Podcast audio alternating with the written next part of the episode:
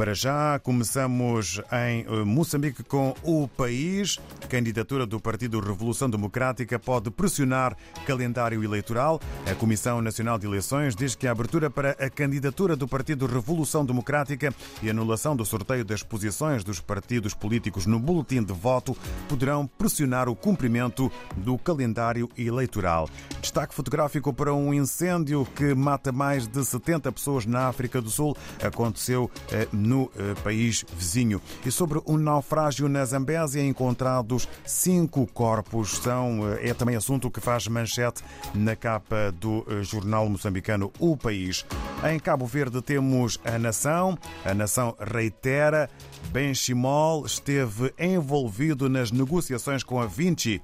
É matéria de capa e que nos remete para o editorial com o despudor de Olavo Correia. Sobre o Mundial de Basquetebol, futebol. Cabo Verde fica pelo caminho com excelente prestação. É título eh, para a capa do eh, jornal cabo-verdiano Nação, com tema para a sociedade. Agosto despede-se com chuvas mansas. Entretanto, viajamos até São Tomé e Príncipe. Segundo a STP Press, o tribunal decide libertar Lucas e os sete militares envolvidos no caso 25 de novembro.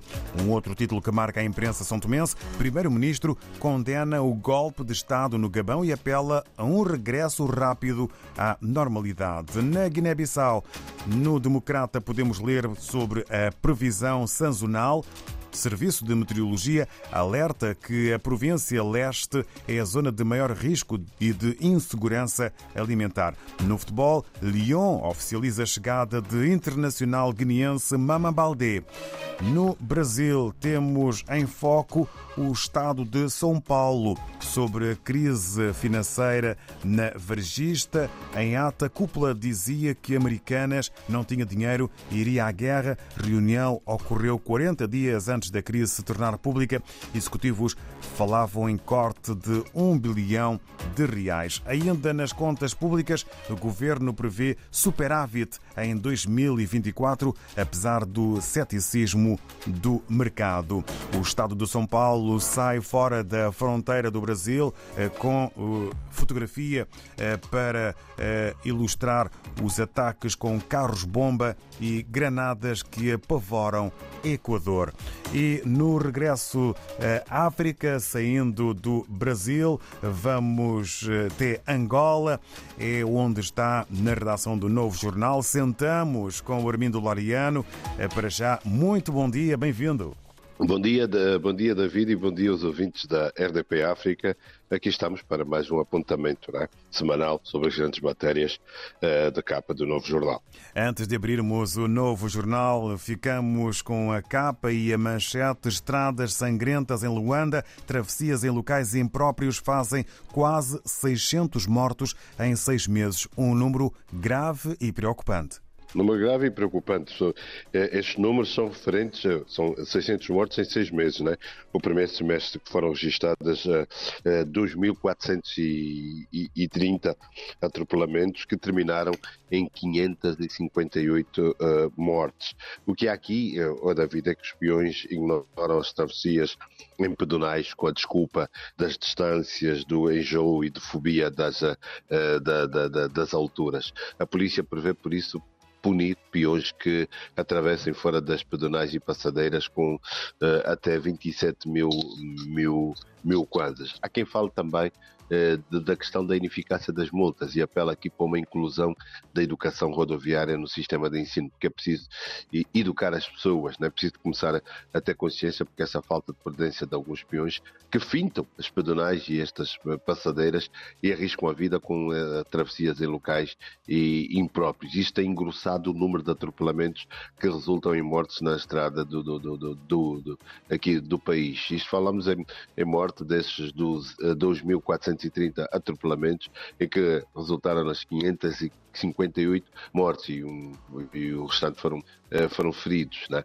É que há aqui um investimento que se faz a nível do governo da província de Holanda, em pedonais, mas as pessoas não passam, os pedonais transformaram-se em pequenos mercados e eles ignoram, falam daquilo que eu disse, dizem que é muito distante, está distante, tem jogo, tem fobia, uma série, é, é tudo uma, uma série de desculpas para para não passarem para não passarem por lá né?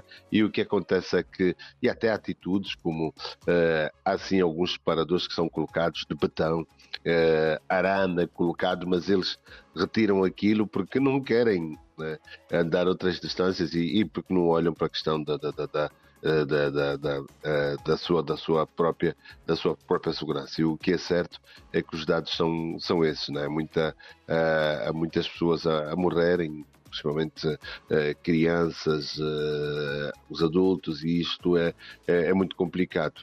Mesmo com as multas, a, a, coisa não, mesmo com o agravamento das multas, não tem estado a, a, a surtir efeito, porque esse é um trabalho aqui que tem de se fazer muito grande neste, neste sentido, porque as pessoas continuam a não respeitar e continuam então a morrer, são atropeladas. Há muita gente a morrer nisso. Muito trabalho mesmo pela frente no âmbito da consciencialização. Mantemo-nos ainda em temas da sociedade com o tema e o título Ordenfa. Mais de 50% das escolas de saúde não foram criadas para esse fim. E porquê?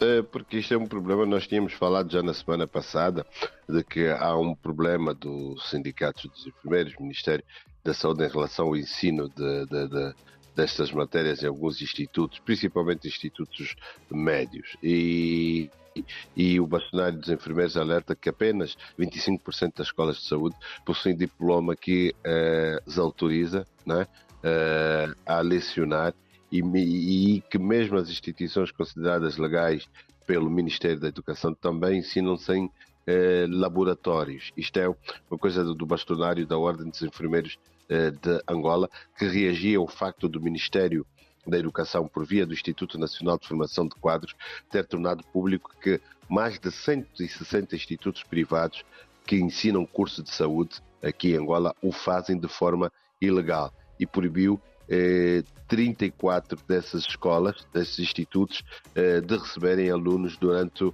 o ano letivo 2023-2024 eh, por falta de, de, de, de laboratórios. Pois é, tá. essas, essas, essas instituições.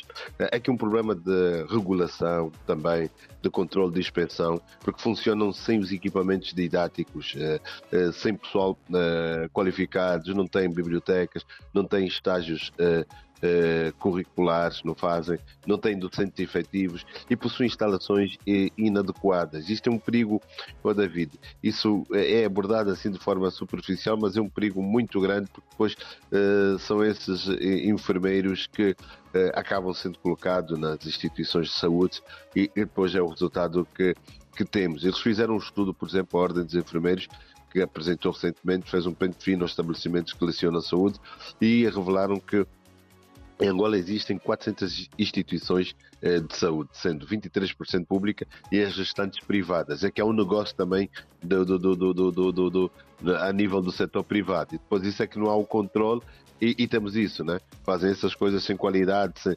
nenhuma, sem pessoal dentro das instalações inadequadas e, e depois mandam para o, para o mercado para, para as, várias, várias unidades hospitalares públicas e privadas, eh, pessoal sem capacidade, sem competência. Mais uma chamada de atenção que fica e no final da nossa conversa, uma decolagem significativa. TAG gastou mais de 2 milhões de dólares em consultoria e auditoria. Sim. É verdade. Nos últimos cinco anos, a Companhia de Bandeira Angolana, TAG, aplicou 5 milhões de, de de dólares, isto no período referente 2018-2022. Aplicou 5 milhões de dólares em serviços de consultoria e auditoria, eh, tendo sido gastos 47% do montante eh, no ano passado. Já em salários e outras remunerações, por exemplo, a TAG injetou 54 milhões de dólares em, em 2022. E o valor aplicado em consultoria em 2022 é o mais alto dos nos últimos, nos últimos anos. Né? Foi, foi 46% deste, val, deste valor total de 5 milhões.